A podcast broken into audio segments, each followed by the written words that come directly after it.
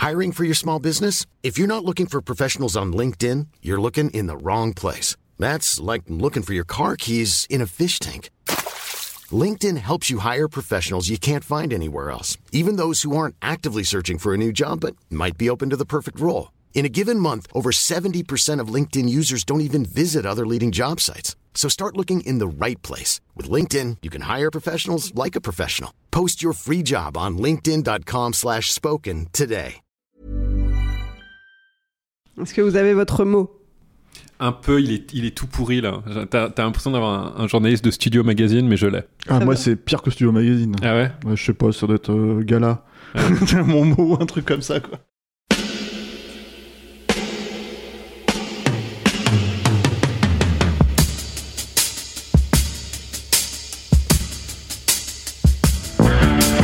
Votre copain Jack Burton, il regarde l'orage bien droit dans les yeux et il lui dit T'es si tocard que tu passerais pour un chef-d'œuvre de l'art moderne. Madame, je n'écrirai rien sur ce film, c'est une merde Merde Ce sont les gars qui se prétendent normaux qui vous déçoivent. Les dingues, ça ne fait jamais peur.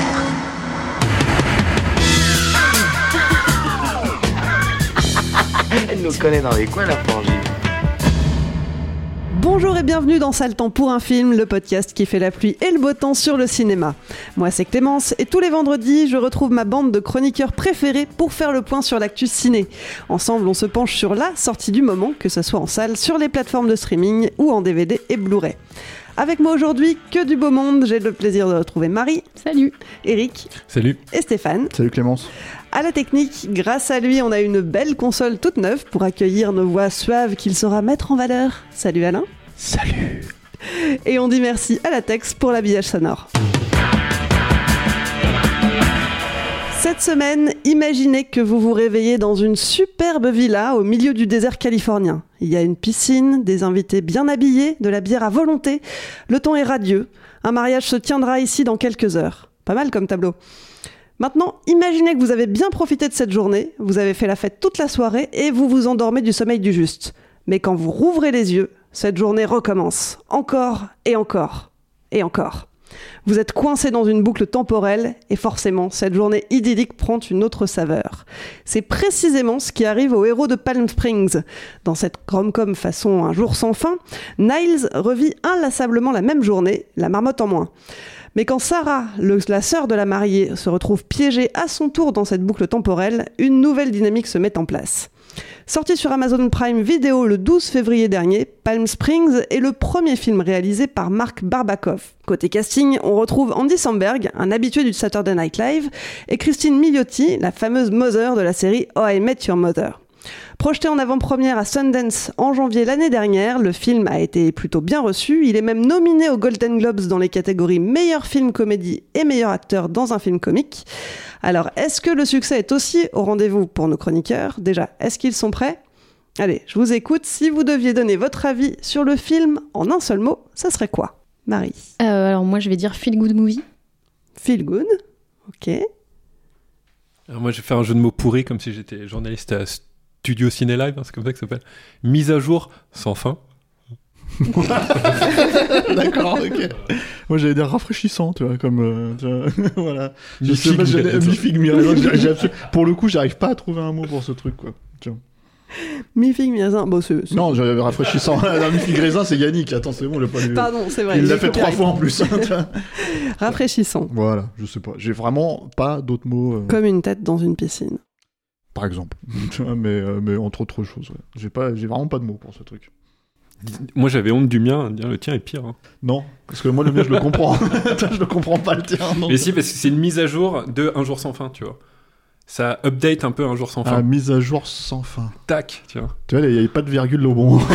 On peut, on peut mettre une cymbale là plutôt que Street ouais, Fighter. non, mais Eric et moi, on se connaît depuis 20 ans, donc on se. Voilà. Non, mais quand l'ingé son derrière se frotte les yeux, c'est pas bon signe. Ça veut dire que j'ai perdu une grosse partie du public. Allez, c'est parti, tu vas pouvoir nous expliquer ça en long, en large et en travers.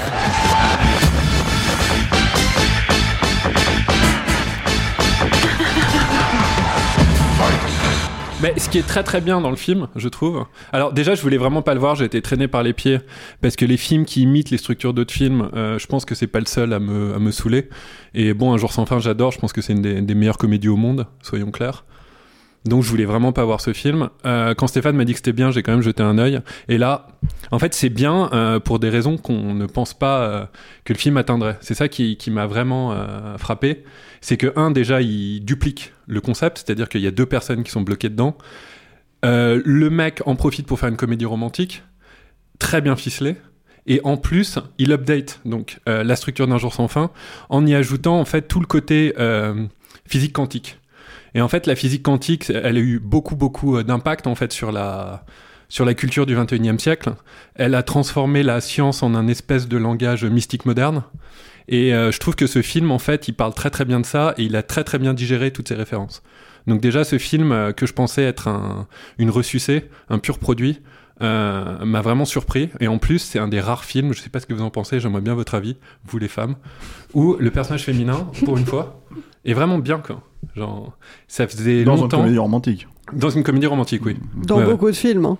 Et dans beaucoup de mais- films aussi, Mais en fait, c'est vrai que dans les comédies romantiques, en général, euh, enfin, les personnages féminins, il est pas. euh, c'est pas le. quand- Ils ont on pas souvent la que- personnalité la. Bah, elle attend euh, pas de trouver le grand amour, quoi. Enfin, c'est pas. C'est Voilà. ça, elle est pas là C'est pas pour son ça. unique but dans la vie, c'est même pas son but dans la vie, donc euh, donc voilà. Mais euh, mais ouais, ce que ce que tu disais, ouais, je, je te rejoins sur ça, c'est que c'est euh, en fait c'est un film, je pense, qui est très conscient de, de ce qu'il est et d'où il arrive euh, et de, de qui sont de, de ses, ses influences, ses héritiers et à quel moment il se place dans, dans le cinéma, parce qu'un jour sans fin, c'était il y a quoi, il y a 40 ans, donc il nous refait pas. euh, Euh, c'était pas quoi 30, attends. Sérieux? Je sais Ouais, pas. je sais 93. pas. Non, mais moi j'ai 20 ans, donc c'est Ah. faux. Mais, euh, mais voilà, enfin, c'était, euh, c'est, en tout cas, c'est un film qui arrive, qui, qui, sait, qui, sait, qui est assez honnête sur ça et qui. Qui du coup nous refait pas euh, tout le début d'un jour sans fin avec des euh, en fait il part du principe bah, que les spectateurs ont vu tous ces films et qui connaissent le concept. Et euh, le personnage d'Andy Samberg dit au personnage de, Sarah ouais c'est une de ces histoires de boucle temporelle machin en fait on évoque ça hyper vite. On arrive le, personnage lui est déjà coincé dans cette boucle depuis super longtemps. En fait on sait pas combien de temps mais a priori ça fait très très longtemps. Donc il y a pas dans un jour sans fin l'élément qui arrivait c'était qu'il se retrouvait coincé. Là il est déjà coincé depuis longtemps et l'élément qui vient perturber sa petite routine c'est qu'il y a une nouvelle personne qui se retrouve coincée. Donc sur le sur le côté mise à jour déjà c'est euh, assez intéressant parce qu'on se retape pas une histoire qu'on qu'on connaît déjà. Et, euh, et sur ce que tu disais donc sur les personnages féminins moi j'étais assez contente parce que euh, je suis pas très très fan des comédies romantiques parce que justement c'est jamais euh, hyper hyper flatteur pour les personnages féminins. Et mais j'aime bien les comédies romantiques qui qui mixent leur concept avec un autre concept. Et euh, du coup euh, là euh, bah, c'est un peu c'est un peu deux concepts que j'aime bien mélanger c'était pas dit que ça marche mais mais c'est assez intéressant. Je trouve que le casting est hyper cool. Bon Andy Samberg ça fait une dizaine d'années voire plus qu'on le connaît dans dans le SNL dans Lonely Island dans il a fait quelques films avec Lonely Island. Ils ont fait il a il est aussi évidemment hyper connu pour son rôle dans Brooklyn Nine-Nine. Il joue toujours un peu le même genre de personnage de, de trentenaire Un peu branleur, à- voilà un un peu- peu un peu ado qui fuit un peu ses responsabilités. Donc c'est pas un grand rôle de composition mais euh, moi je trouve que ça marche toujours bien de le voir arriver euh, en short de bain et en chemise hawaïenne au mariage en train d'ouvrir des canettes quoi. Et, euh, et en fait c'est intéressant le personnage féminin qui est qui est une actrice qu'on n'avait pas beaucoup vue euh, au, au cinéma et puis même dans Met Your Mother au final on la voit euh, très très peu Elle a un petit rôle. hein, Ouais, mais- ouais, c'est c'est vraiment un personnage très secondaire et, et j'étais assez, euh, assez étonnée et assez contente de la voir dans un, dans un rôle euh, intéressant où euh, au final c'est deux personnages qui, qui se ressemblent mais qui sont euh, assez blasés de la vie, qui attendent pas grand chose. Bon, lui encore plus blasé parce qu'il est coincé. Lui, c'est fait une raison. En fait, il essaye plus. Il a tout essayé. euh, Il a essayé de partir. Il a essayé de s'améliorer. Il a essayé plein de, plein, plein de trucs. Il et en s'est fait, suicidé un nombre incalculable de voilà, fois. et, et en fait, il essaye plus, il l'entraîne. euh, Elle, elle arrive, donc c'est elle qui essaye un peu, et euh, il fait non, mais euh, ça, je l'ai déjà fait, c'est mort. Quand euh, elle décide de foncer dans un camion avec la voiture, il fait non, non, mais la douleur est réelle. moi, je veux crever, je veux pas mourir pendant des heures aux urgences. Donc lui, c'est un peu son guide dans ça. Et une fois qu'elle a passé ce stade où elle essaye de partir, elle essaye de rentrer chez elle, et elle voit qu'elle se réveille toujours à, à cet endroit-là. Il y a un truc qui est assez intéressant, c'est qu'ils abandonnent vite ce concept, qui est un peu le concept du Diane Retry, qui est dans plein de plein de films. Et euh, ils partent sur un, un peu un monde ouvert et ils essaient de faire plein de ils font plein de conneries. Et moi je trouve que cette partie elle est, elle est hyper chouette. En fait c'est hyper léger hyper euh, hyper mignon. Moi c'est pour ça que je disais feel good movie. C'est un film qui m'a fait du bien euh, à ce moment là quoi. Et je trouve ça assez chouette de de les voir euh, faire des conneries en bagnole, de voler un avion. Enfin, c'est littéralement des trucs que tu fais dans, des jeux comme GTA en fait. Et, euh, et je trouvais ça assez, euh, assez rigolo. Mais dans la deuxième partie du film, en fait, le, le, film donne pas toutes les cartes sur les personnages et, et, donne pas tous les enjeux. Et dans la deuxième partie, on s'aperçoit pourquoi un peu de, de, son arc à elle et on voit pourquoi elle, elle veut absolument quitter cette, cette boucle temporelle parce qu'elle se réveille tous les matins dans une situation qui évidemment la, la met face à ses responsabilités, à sa culpabilité et donc donc à ce moment-là, il y a euh, un second souffle dans le film et, euh, et au final, la résolution, c'est elle qui l'apporte. Et euh, donc c'est ce que tu disais sur les personnages féminins, c'est en fait elle qui, qui réussit à, avec, des, avec des tutos YouTube et, des, et, et, avec son ordi, avec ses bouquins et tout, tous les jours, là pour le coup, elle essaie de s'améliorer, d'apprendre des choses jusqu'à résoudre, résoudre le truc et réussir à, à sortir du de, la boucle en fait. Et, euh, et, du coup, je trouvais ça hyper intéressant que, la résolution vienne par elle et pas par lui. Ouais, c'est la version science euh, des, de, de boss level dont on parlera la semaine prochaine où, euh, où le personnage euh, finit par s'entraîner euh, au sabre. Euh, et là bon c'est l'entraînement mais façon tuto YouTube et science. Ouais dans, dans, un jour sans fin il apprenait le piano et là elle apprend la physique quantique c'est quand même un, un level au dessus quoi. Voilà. Et dans une interview le, le réal disait que un petit peu comme ce que tu disais c'est presque comme si vous viviez la suite d'un film que vous n'avez pas vu. Niles, Niles est le maître de cet univers et soudain vous y ajoutez un autre personnage et sa routine est complètement bousculée.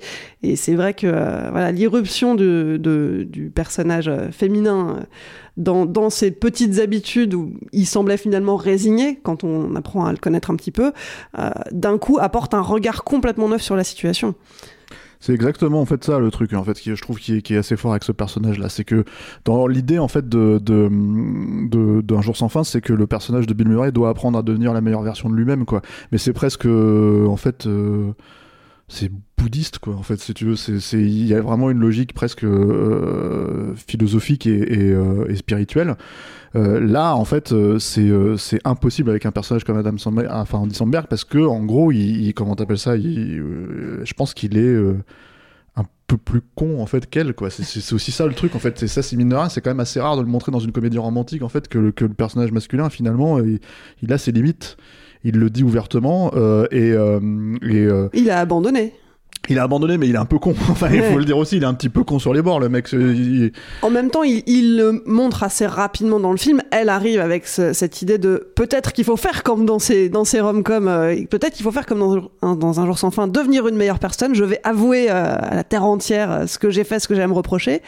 Bon bah non, ça marche pas. Sauf que ça marche pas parce que en gros, euh, justement, en fait, c'est calculé toute l'idée justement de ce personnage en fait qui est hyper intéressante avec le, personnage féminin c'est que en fait quand elle débarque euh, euh, même si tu, tu calcules pas forcément sa pro propre culpabilité au début euh, l'idée c'est que c'est elle en fait qui est l'élément perturbateur dans la logique du personnage masculin principal. si elle n'était que ça, ça suffirait pas en fait, si tu veux, à, à la rendre, moi à mon sens, attachante quoi. Ce qui la rend attachante, c'est une fois que tu as démontré, et par le truchement du montage et par tous ces trucs là, etc., etc., qui sont en train de tomber amoureux et que du coup en fait les mecs jouent avec euh, tous les moments où ils se lèvent et d'un seul coup en fait à chaque fois qu'ils se lèvent ils sourient etc etc etc de plus en plus tu vois qu'ils sont de plus en plus contents de faire les cons ensemble etc etc bah justement en fait quand tu rajoutes euh, cette notion derrière en fait ça lui donne une gravité en fait qui pour moi la rend euh, réelle en fait tout simplement c'est à dire que c'est pas un personnage de rom-com de base quoi c'est vraiment elle a elle a quelque chose à se reprocher. Alors, en tout cas, elle a fait une erreur, en fait, si tu veux. Et le truc, si tu veux, c'est que, en gros, euh, dans, cette erreur-là, c'est une erreur où tu comprends tout de suite que, vu, le personnage, c'est une propre détestation d'elle-même. Sauf que toi, en fait, t'es totalement dans l'empathie à ce moment-là, parce que de toute façon, en fait, t'as appris à l'apprécier avec le film, en fait. Donc il y a tout un, fonctionnement qui est déjà de base, euh, voilà, euh, pour moi, qui, sort un peu du concept justement d'un jour sans fin pour en fait aller dans un truc classique, mais avec une utilisation de montage qui dynamise tout ça quoi. Et après moi le, seul vrai défaut que j'ai en fait si tu veux avec le film c'est euh, cette logique d'expliquer si tu veux vraiment d'où vient la boucle tu vois euh, ils en ont besoin pour justifier qu'elle rentre dans la dans la situation mais j'ai presque envie de dire que justement en fait euh, tu vois toute cette logique de dire comme on disait voilà ils connaissent un jour sans fin donc on n'a pas besoin de leur expliquer bah, je trouve que c'est un peu la, la, le, le, le, le, truc où ils se sentent obligés de le faire. Et euh, je trouve que c'est un peu maladroit. Ouais, mais ils en dire. ont besoin pour en sortir aussi. Si, si Alors... pas, là, on peut, on peut le dire, hein, la, la, la, boucle temporelle vient d'une grotte Euh, une grotte qui s'est ouverte dans, dans, le désert et quand on s'approche de cette grotte là bon, bah, on rentre dans cette boucle temporelle euh, d'ailleurs ils sont pas juste deux il y a un troisième personnage aussi Ouais, qui est incarné un- par un truc super cool en fait. par. J.K. Ouais. Simons qui se retrouve lui aussi coincé euh, contre son gré dans cette boucle là et qui est, qui est un personnage secondaire mais qui est hilarant toutes ses interventions sont, euh, Et sont pas que. drôles. Enfin, ils ont une, à un moment donné une Il, vraie il a, scène. il a un arc intéressant aussi en fait parce qu'au départ il est euh, c'est un peu l'antagoniste euh, li- littéralement la première scène où il apparaît il, est- il lui tire dessus à l'arbalète ou à l'arc euh, enfin il lui plante une flèche dans le dos et euh, il essaie de le tuer parce que euh, dans une des euh, mille versions euh, qu'a vécu euh, le personnage de, de Nice euh, il l'a entraîné sans le vouloir ils avaient pris de la coke ou je sais pas quoi il l'a entraîné dans la grotte et du coup lui est bloqué aussi et, euh, et donc au départ il a juste ce rôle là mais euh, en, en fait lui ce mec là se réveille chez lui parce qu'il dormait pas dans l'hôtel donc lui il se réveille avec sa famille et tout et donc il vient sur le lieu du mariage pour le buter une fois tous les, tous, tous- tous les quatre matins. Quoi. il veut se venger d'être Voilà. coincé Mais de temps en temps, il reste chez lui. Et en fait, à un moment, donc le personnage de Nice va le voir. Et, euh, et en fait, l'autre lui dit qu'il a accepté, qu'en fait, avec cette boucle, il s'est aperçu que, bah ouais, il allait pas, il allait pas évoluer dans sa vie, mais qu'il s'est aperçu qu'il était à un moment pas si mal de sa vie, qu'il a sa femme, il a ses gamins. Et du coup, il est, euh, apparemment, c'est un week-end et il passe sa journée euh, à boire des bières dans, son jardin, à regarder son fils qui arrose une crotte de chien. Et il trouve ça cool, quoi. Ça fait partie des, moments finalement qui, qui apportent une vraie dimension philosophique. Ce personnage-là apporte ça aussi euh, au récit. À plus forte raison, moi je trouve, parce que en fait justement, enfin, encore une fois, euh, euh, si toi en fait en tant que spectateur, t'es éventuellement euh, au début, puisque c'est lui qui est coincé dans la boucle en premier en fait, et qui te, te raconte en fait en gros le concept du film, c'est-à-dire Andy Samberg, bah en fait au bout d'un moment tu peux pas rester sur ce personnage-là parce que ce personnage-là n'évolue pas de lui-même. C'est pour Mhm. ça que je dis qu'il est con en fait ce perso. Et c'est-à-dire qu'en fait en gros c'est le simple fait que l'autre ne vienne pas le voir, à un moment donné il se dit putain mais qu'est-ce qu'il fout en fait? Donc il va à sa recherche. Et là, le mec lui dit J'ai lâché l'affaire en fait. Et tu devrais aussi évoluer parce qu'au moins tu as cette situation-là. Et en fait, c'est tous ces éléments. C'est des... En fait, c'est des. le- Si tu déconstruis les scénarios euh, euh, de manière générale, de, de même et surtout de comédie romantique, en général, en fait, euh, euh, euh, t'as souvent en fait c'est des personnages secondaires qui, qui expriment en fait en gros la problématique du personnage principal. Est-ce que le personnage principal en général ne l'a- ne l'a- n'en a pas conscience Donc là, là-dessus, ça fonctionne très bien et c'est pour ça que ça marche en fait en tant que comédie romantique à proprement parler. Parce que justement, dans ces moments-là, ils ont, le, ils ont fait le bon choix de justement laisser le concept en arrière, en arrière-plan, mais de le compléter par une vraie écriture en fait qui, qui, qui pour moi, à mon sens, en fait, rend le truc euh, euh, fluide et euh, attachant parce que Et complètement légitime. ouais. voilà, c'est ça. Donc euh, c'est pour moi c'est c'est en ça que ça fonctionne. D'où l'idée, si tu veux, pour moi à la fin, euh, l'histoire de la grotte, c'est aussi pour justifier. Tu disais est-ce qu'ils vont s'en sortir ou pas, mais moi je pareil, je m'en fiche en fait qu'ils s'en sortent ou pas. de non, ce- c'est pas qu'ils s'en sortent, mais s'il n'y a pas de grotte et qu'ils sortent de leur, euh, de s'ils la ne boucle, cherchent pas un moyen de Mm. sortir de la boucle, dans ce cas-là, euh, bah, euh, elle, elle va à aucun moment, Sarah, elle va à aucun moment euh, chercher à apprendre la physique quantique, donc on n'aura pas toute cette partie-là. S'il n'y a pas d'issue Mais il y a- y, aussi un enjeu en fait où euh, à un moment il lui dit qu'il aime et elle lui fait non mais t'es sérieux. Évidemment que tu m'aimes je suis la seule personne bloquée avec toi. Et, elle lui, et en fait elle lui dit la vraie question c'est si on sort de là et qu'on est dans le monde avec 8 milliards d'êtres humains est-ce que tu m'aimeras quand même? Et c'est aussi ça le, la question parce que lui veut pas sortir quand elle lui dit qu'elle a une solution lui veut pas sortir parce qu'il est resté dans son petit confort. C'est une façon de, de, de pas évoluer dans sa vie parce que le personnage aussi euh, en, dès le début il est assez bien caractérisé parce qu'on voit qu'il est dans, dans une relation avec une autre meuf euh, qui est assez euh, pathétique. Et, et, et au final, il décide de rester dans son truc parce que c'est plus facile de, de, rester immobile et de pas trop se poser de questions que de sortir, de faire un pas et d'essayer de s'en sortir. Donc c'est là aussi, c'est aussi pour ça, je pense du coup qu'ils ont cette problématique de à un moment, il faut résoudre le truc et, et en sortir pour faire évoluer les, les personnages. Et c'est en ça que ce film est assez, euh, légitime, en fait. Euh, je trouve, en dehors de, de son Un jour sans fin rip-off, euh, son côté Un jour sans fin rip-off, c'est qu'à un moment, en fait, dans le deuxième acte, on s'aperçoit de quelque chose, et ça, c'est le rôle de la comédie romantique, d'être le, le- le- le reflet euh, d'une relation humaine, en fait, que bah, d'un côté, on a un mec qui veut pas sortir de sa routine, et de l'autre, on a une, fille qui veut euh, faire euh, autre chose. Euh, ça peut donner de très très mauvaises comédies romantiques. Moi, je pense à Garden State, qui est... ni fait ni à faire, je pense, ou euh, qui a créé cet archétype qu'on va appeler la manic pixie dream girl, qui est euh, la fille euh, un peu décalée. je déteste ce terme, mais là il est, vraiment approprié, qui va sortir euh, euh, le, le héros de sa routine. Sauf que là, c'est comme tout le concept du film est autour de ça. Là, c'est complètement magnifié. Et donc en fait, c'est ça qui m'a vraiment plu, c'est qu'en fait tous les archétypes de la comédie romantique là, ils sont à leur place, mais ils sont magnifiés par le concept et par les personnages, parce qu'en fait, tous les problèmes du film ne viennent pas du concept, ils viennent des personnages. Et c'est là où on se dit, là, c'est pour ça que je pense que ce film, euh, je crois qu'il a été vendu 16 millions de dollars à, à Sundance. C'est le film le plus cher acheté Voilà. à Sundance parce que je crois que le précédent était à 17,5 millions et celui-là est à 17,5 millions et 69 cents. Voilà. Et je pense que je pense que c'est pas un hasard parce que ça complète le puzzle de l'énigme de la comédie romantique et, euh, et aussi euh, bah voilà c'est un film moi que je reverrais bien qui est d'une fluidité incroyable et où on sent parce que je sais que dans ce dans ce podcast quand même euh, on on n'aime pas beaucoup de films et quelque part je me suis dit quand j'ai vu ce film je me suis dit ah c'est pas que de notre faute et quand même les films sont mauvais en ce moment et quand on en voit un bon on se dit ah ouais, ouais, effectivement On est capable de l'apprécier. et voilà il y a une vraie différence quoi, quand même Ouais, moi je suis hyper contente parce que c'est le cinquième ou sixième épisode que j'enregistre et on parle enfin d'un film que j'ai aimé. Ouais, c'est la première fois. Oui, ça fait Et j'ai plaisir. rien de mal à dire sur ce film en plus vraiment. Il y a quelques plans à la Sundance. Voilà, non, mais en fait, mais si tu, pas cher- grave. non, si tu cherches la petite bête, c'est ça que je veux dire. C'était pour, c'est plus à un ou deux moments où je me suis dit bon, et d'autant plus que justement quand euh, quand quand quand ils te le vendent dans la bande annonce, en fait, c'est les plans auxquels je pense. Le premier plan où je me suis dit, putain, mais ça c'est quoi ce plan à la Sundance c'est- Tu vois, c'est ce qu'ils utilisent pour mettre le logo Sundance en gros sur la bande annonce. Mais c'est effectivement, mais bon pas on est très très loin grave. des frères McMullen quoi Non, mais voilà, et puis enfin, ça, c'est ton grand truc, euh, ton grand film de merde. euh, Personne ne s'en souvient, mais Ouais, ouais. qui est le pire film Sundance. je pense.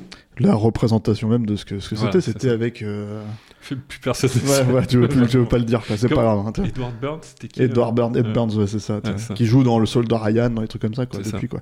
Mais euh, euh, on remonte à loin, Eric et moi. Je le connais par cœur quand il me sort ces trucs-là. C'est, la 350. Vous, c'est la première fois que vous l'entendez. Moi, c'est la 350e fois que je l'entends, quoi. Mais, euh, mais euh, non, c'est vraiment pour chercher la petite bête, hein, pour le coup, ce genre de petits trucs-là, parce que c'est vrai que voilà, c'est en fait rafraîchissant, parce que, enfin, c'est le terme que j'ai utilisé qui a fait rigoler. euh, tu vois, Pé- euh, pétillant, t'aurais pu euh, dire. pétillant, j'aurais pu dire, mais ça, ça aurait été vraiment, on aurait été dans le gala, quoi. Tu vois, mais parce que voilà, justement, en fait, il y a- c'est une manière, en fait, personne pourra vraiment refaire ça. C'est-à-dire, en fait, quand on a vu Un jour sans fin, moi, je me suis pas dit c'est une comédie romantique, je me suis pas dit tout ça, je, je me suis pas posé la question, en fait. Je me suis dit c'est un grand film, tout bêtement, parce que, en fait, je me disais, c'est un tel concept tellement poussé à terme euh, que je me disais c'est enfin personne pourra faire ce film et d'ailleurs il a fallu 25 ans pour essayer de, de- de- et pas 40 hein Désolé, désolé. il me disait Marie, il a fallu 25 ans ou 30 ans pour arriver à peu près à, à- à renouveler ça. Et justement, en fait, t'es pas du tout l'impression que t'es en train de, de, de- que Bill Murray en fait manque à l'équation, que que tu vois voilà le, le, le- Que c'est un remake raté. euh, c'est un remake raté. Il y a, il y, a, il y, a, y a ce film avec Tom Cruise, là, Edge of Tomorrow. Moi, le problème que j'ai avec Edge of Tomorrow, c'est que j'ai jamais l'impression que euh, euh, le personnage de Tom Cruise cherche à être meilleur en tant que personne. C'est-à-dire, euh, ce qui est quand même le, le principe même de- de- d'un jour sans fin. Quoi. bah, il essaye d'être plus fort. Bah voilà, mais mais, pas meilleur. il est plus fort que des aliens à la con. Donc le truc, si tu veux, c'est que, et pour moi, ce que ça revient à dire, c'est que quand je regarde un truc comme Edge Tomorrow, et je pense que les gens vont râler parce que j'ai l'impression que c'est un film assez populaire, euh, euh, c'est que en fait, c'est, je vois la vie de Tom Cruise, c'est-à-dire Tom Cruise qui essaie de contrôler son environnement. Là, si tu veux, euh, le souci est bon, en bon sciento qu'il est, quoi. J'ai envie de dire même. Euh, Mais le truc, si tu veux, c'est que euh, pour moi, le, le- le- justement, la problématique, c'est que l'inversement, et c'est ça qui rend le personnage féminin assez touchant, finalement, c'est que le perso, le perso dans Isenberg, il cherche même pas à rendre sa vie meilleure, il cherche juste à passer un jour après l'autre. Bah, il, voilà, le dit, et- il le dit littéralement, il dit ouais maintenant euh, j'ai tout essayé, je cherche juste à faire le moins d'efforts possible quoi. voilà. Et, C'est et- le vrai nihilisme en fait. Voilà. Et, et- et lui, et en fait, si tu veux, lui, il est, il est un- d'un seul coup, il est surélevé par ce personnage féminin qui euh, n'est pas particulièrement une nana euh, forcément à la base, euh, tu vois. Enfin, elle a ses, défauts aussi, on va dire, quoi. Mais justement, en fait, c'est l'alliance des deux qui fait que ça fonctionne. Et c'est en ça aussi que la comédie romantique fonctionne, à mon sens, c'est que tu te dis, bah, en fait. Euh, Ouais, il- enfin, elle peut faire quelque chose. Enfin, elle va le surélever, ce mec, quoi, tu vois. Et mine de rien, c'est pas un, un enjeu si réussi que ça en général dans les comédies romantiques. Mm. C'est ça le truc, quoi. Puis la, la différence avec Un jour sans fin aussi, c'est quand même que dans Un jour sans fin, Bill Murray est tout seul dans sa condition de, Mm. de répétition quotidienne, alors que là, ils sont deux, ils sont même trois. Bon, ils sont, c'est ce duo-là qui est euh, principalement à l'écran, et finalement, ça en fait un huis clos, plus que euh, au- au-delà du, du côté répétitif de, ce qu'ils vivent. Il y a ce côté, euh, on peut faire le, focus sur la relation qu'ils tissent parce que eux ont cette temporalité-là pour nouer leur lien. Oui, bah c'est-à-dire qu'on on sait pas. En fait, c'est assez marrant parce que je crois que j'avais lu un truc sur le film où il disait, euh, en gros, il s'est passé entre euh, 40 jours et 40 millions de jours. En fait, euh, c'est ils savent pas exactement. euh, il s'est passé tellement voilà. de temps que euh, le personnage de Niles a oublié depuis combien de temps euh, il est dans ça. cette boucle. Mais je pense que tu peux plus tenir. Enfin, je pense que si t'es vraiment coincé dans une boucle comme ça, tu peux pas tenir le compte. hein. Enfin, je pense qu'au bout d'un moment, c'est c'est- voilà. Mais le truc en fait avec euh, euh, euh, un jour sans fin, euh, qui pour moi je trouve est, est formidable, c'est qu'en fait euh, il est confronté à la souffrance permanente à laquelle il fait pas du tout attention. C'est-à-dire qu'en fait d'un seul coup il développe une empathie que justement le personnage de Nice ne développe absolument pas dans le film. C'est-à-dire euh, c'est c'est en ça en fait si tu veux que sa présence elle elle, elle rend euh, comment dire euh, le le- l'idée originale en fait de coincer les gens et et, et J.K. Simmons aussi hein, dans la boucle. Et après, il y a ce autre truc que j'aimerais aussi, enfin, j'en ai, je l'ai un peu touché du doigt, mais je pense que il y a ce truc en fait qui est hyper bien foutu dans le dans le dans la répé- dans la façon de répéter les choses. C'est-à-dire que dans un jour sans fin, euh, euh, c'est un, c'est un problème en fait dans ce genre de film si tu rates en fait euh, les éléments qu'on va te répéter, répéter, répéter, parce que justement la répétition elle vient d'une mauvaise écriture d'origine. C'est-à-dire que moi dans Edge of Tomorrow justement tout ce qu'on te répète en permanence, ça ne m'intéresse pas en fait. Déjà la première fois, je me suis dit ok, on a passé le quart d'heure là, hop, on te le répète, on te le répète. Là justement en fait, le truc c'est que il y a des moments où il répète les scènes. Et en fait, on va dire que tu as des facilités. Par exemple, au tout début, euh, pour te montrer qu'il contrôle son environnement, bah, il danse autour de, la nana, si tu veux. Il connaît absolument tous les mouvements des, des autres personnes qui dansent. Donc, si tu veux, il va, il va au milieu. Ça, c'est assez facile. On va parler de Boss Level la semaine prochaine, ils le font aussi. Mais le truc, c'est que, c'est que euh, ce qui est bien foutu, je trouve, dans le montage, c'est que vraiment, en fait, d'un seul coup, toi-même, en fait, tu as conscience des éléments et tu vois les distinctions, en fait, à chaque fois. C'est pas des scènes entières, c'est vraiment des petits bouts. Ce qui fait que même, en fait, la, la- le, le- ce qui aurait pu être en trop, tu vois, par exemple, c'est la réapparition dans le générique de fin de, de dans un flashback, tu vois, de, de, de J.K. Simmons, en fait, ça la rend encore plus touchante. C'est-à-dire que parce que du coup, tu vois d'un seul coup que euh, euh, t'as jamais vu euh, le personnage de Niles comme ça parce que d'un seul coup il est en costume. Donc tu comprends que c'est la toute première fois, si tu veux. Et, en fait, il t'explique du coup le, paradoxe temporel avec trois détails. Et ça, mine de rien, faut arriver à le faire, quoi, sans, sans, euh, sans jamais perdre le spectateur. Tu, sais exactement où tu es. Tu sais que pour, comme il est sorti de la boucle, et que J.K. Simmons n'est pas sorti de la boucle, bah, d'un seul coup, en fait, t'as compris, et là j'ai spoilé, je suis désolé, mais en fait, t'as compris, en fait, si tu veux, en gros, que pour J.K. Simmons, ça y est, en fait, il revoit, pour la, comme il le voyait pour la première fois, en fait, le personnage de Niles. Et, t'as- et, et c'est vraiment des détails, mais qui fonctionnent super bien, qui sont hyper fluides, hyper, euh, voilà. Et ça, mine de rien, c'est écriture, oui, montage, etc., etc., pour arriver à rendre ça complètement, euh, enfin voilà, ça, c'est. euh, Mais en fait, je crois que c'est la. Je serais peut-être tout seul sur ce, sur ce concept, mais de mémoire, et ça fait longtemps que je regarde des films, je connais pas vraiment de films en fait où les acteurs sont bons sans un scénario bien écrit, hein, et où même euh, la, la mise en scène est super sans un scénario bien écrit. Je pense que le scénario c'est vraiment la base totale, et qu'en fait la différence entre ce film-là et tous les autres, c'est que le scénario est bien écrit. Et je pense que le scénario est bien écrit parce qu'il y a eu énormément de travail, et du coup, bah, ça se sent et ça paye. Mais ce qu'ils disent d'ailleurs par rapport à la, fin de l'histoire, c'est qu'ils ont, ils ont écrit euh, des versions différentes, ils ont tourné des versions différentes, ils les ont projetées à leur entourage, ils ont fait voter leurs proches et ils ont sélectionné euh, la version euh, qui a, reçu le plus de suffrages après trois projections consécutives. Hmm. Donc, Et je pense qu'on est, du en- test, ouais, euh. ouais, on est encore dans une période où en fait le scénario est- reste encore sous-estimé. Moi, je, je me souviens de, il y a eu un acteur un jour euh, quand il quand il a reçu un, un Oscar qui a remercié le script, c'était Jack Nicholson pour As Good as It Gets. Mais sinon, il remercie tout le monde sauf le script. Et euh, c'est vraiment les- toujours les grands oubliés en fait, les scénaristes. Et là, euh, bah, là, on voit que quand même, vu que ces temps-ci, il y a quand même, on est quand même dans une période où les films sont mauvais. Ben voilà, ça paye d'avoir un scénario bien écrit quoi, quand même. Ouais. Mais je crois d'ailleurs que le, le- il faut que je vérifie ça, mais il, me semble que le, le scénariste pour le coup a été nominé, euh, a été nominé pour un prix, euh, alors un prix américain et pas les Golden Globes pour le coup.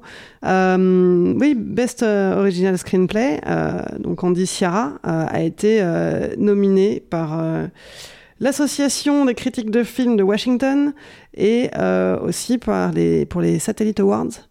Euh, donc voilà, le scénariste est quand même, euh, quand Et moi, même de, mentionné. ouais, de mémoire, en fait, je crois que le, le, mais, le personnage féminin qui m'avait le plus marqué, dans- c'était pas vraiment une comédie romantique, c'était dans Almost Famous de Cameron Crowe. Et je pense que depuis ce film-là, donc c'était sorti il y a quand même il y a un bout de temps, hein, il y a 15 ans. Il y a 40 ans. Il y a, il y a 20 ans. Voilà. Et, euh, voilà, depuis ce film-là, j'avais pas vu un personnage féminin aussi bien écrit. Donc euh, vraiment. Ah, ça, c'est personnel, quand même. Personnel, ouais, Ouais. vraiment. Depuis, euh, depuis ce temps-là, vraiment. Et là, je trouvais ce, ce personnage féminin, il est, il est génial parce que on l'aime pour ses défauts, c'est rare. Euh, elle est pas, euh, voilà, elle, est- elle est, elle essaye pas de sauver un chat d'un arbre pour attirer ton empathie. Euh, donc ça m'a fait vraiment plaisir ça, ce travail-là là-dessus. Et l'actrice est formidable. Et l'actrice est très Elle ressemble à une Christina Ricci euh, bis. hein. Elle est mortelle, vraiment. Je suis un peu tombé amoureux quand même. Mortelle. Voilà. Bon, pour conclure, ce film, on le regarde, on est d'accord? On le regarde, même s'il faut un, abonnement Amazon, en l'occurrence. C'est quand même dommage que ça sorte pas en salle, ce genre de truc, quoi. Parce que pour le coup, ça vaudrait le coup. C'est-à-dire qu'en fait, euh, c'est- un peu le truc d'un jour sans fin. C'est que quand c'est sorti un jour sans fin, je, sais pas si je pourrais vraiment dire que c'est de suite du niveau d'un jour sans fin. J'en suis pas encore persuadé, quoi. Parce que pour moi, sur un jour sans fin, c'est vraiment un chef-d'œuvre. Mais euh, en fait, euh, j'en avais totalement. Enfin, le truc, c'est qu'un jour sans fin, on a pu le voir en salle. C'est peut-être un film, en fait, euh, qui, qui a été un peu sous-estimé au moment où il est sorti, mais qui reste. Euh, 30 ans après quoi. Euh, donc euh, donc voilà c'est je pense que c'est des films que tu as envie de découvrir en salle. Pas forcément parce qu'ils sont formidablement bien et qui valent le grand écran au sens euh, voilà. Euh, c'est pas c'est pas un spectacle le film. Mais ce que je veux dire c'est que c'est là où ça marque un peu plus en fait euh, dans euh, le flux du contenu le problème avec euh, Amazon c'est que c'est ça en fait tu, ça, tu tapes ça entre deux séries entre deux machins et je pense qu'il restera plus que les autres mais bon Ouais, même je me demande comment il va vieillir. Moi, je l'ai déjà vu deux fois à plusieurs semaines d'intervalle et euh, j'ai apprécié toujours autant la deuxième fois. Donc, euh, déjà, j'ai un peu d'espoir euh, pour qu'il vieillisse bien. Quoi. Bah, Moi, vous m'avez donné envie de le revoir.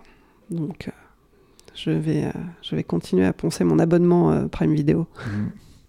Si vous, ça vous dit, rendez-vous aussi donc sur Amazon Prime Video. Le film est disponible. Et une fois que vous l'aurez vu, bah, n'hésitez pas à nous donner votre avis. Pour ça, retrouvez Capture Mag sur Facebook Messenger. L'application mobile vous permet d'enregistrer directement un message vocal. On sera ravis d'entendre vos douces voix et de diffuser vos commentaires à l'antenne.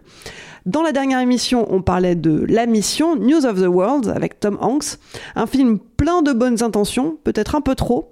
Alors Alain, dis-nous tout, ils en ont pensé quoi nos auditeurs? Bonjour Capture Mag, Euh, petite critique sur, euh, sur la mission. C'est pas un mauvais film, Moment de vache maigre, euh, c'est plutôt un film honorable qui a sur Netflix. Maintenant, c'est pas un gage de qualité non plus, mais ça se regarde, c'est pas trop mal, euh, mais rien de vraiment euh, transcendant. Euh, on voit littéralement Tom Hanks à l'écran, hein, j'ai l'impression qu'il s'embête même plus à jouer des personnages. La petite fille est très mignonne, donc c'est un peu le bon, la cute, et, puis le néant, il y a rien d'autre. Il n'y a rien qui dépasse, aucune aspérité, aucune surprise. Je suis vraiment déçu parce qu'on m'avait pas dit que c'était un film de Paul Greengrass, c'était impossible à deviner. Paul Greengrass, c'est un auteur, c'est aussi un journaliste, quelqu'un qui s'inspire de faits réels pour en faire quelque chose. Alors là, certes, c'est pas inspiré de faits réels, mais d'un livre, il y avait quand même une matière première euh, historique, sociétale, sur fond de guerre civile, euh, où il y avait vraiment des choses à dire sur la situation des Américains de l'époque, peut-être même des parallèles à faire avec celle d'aujourd'hui. Euh, mais là, pas du tout, quoi. On a un film tout à fait anecdotique, dispensable. Moi, je l'avais déjà oublié avant de le finir. Maintenant, comme ça a été dit, il y a bien mieux qui a été fait. Tous les westerns qui ont été évoqués dans l'émission euh, euh, sont, très bons. Et puis pour continuer dans la, digression, euh, si jamais je devais retenir euh, une expérience euh, de, western qui, m'a vraiment, euh, qui vraiment transcendé, prenez une manette de, console et puis jouez à Red Dead Redemption 2 qui est vraiment euh, pour moi ce qui s'est fait de meilleur en, termes de, représentation du western.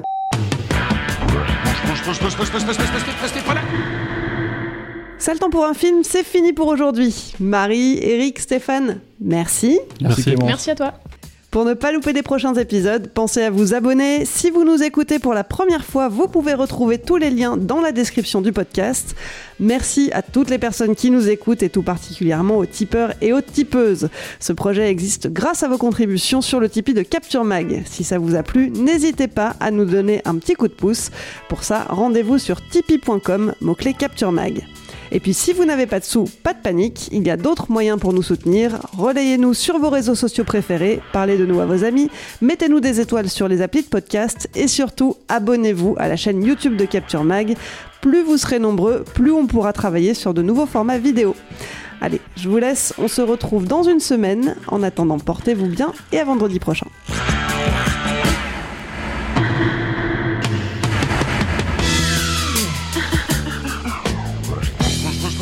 Restez pas là, y a rien à voir, dégagez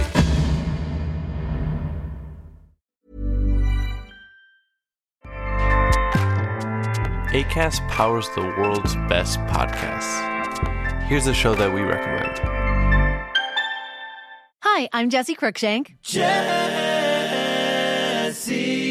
Cruikshank. I host the number one comedy podcast called Phone a Friend. Girl, let's phone a friend. Not only do I break down the biggest stories in pop culture with guests like Dan Levy and members of InSync, I do it with my own personal boy band singing jingles throughout. Because it's my show. It's your show, girl. New episodes of Phone a Friend Yeah. drop Thursdays wherever you get your podcasts. So work it, girl. Yeah, work it. Okay, that's enough.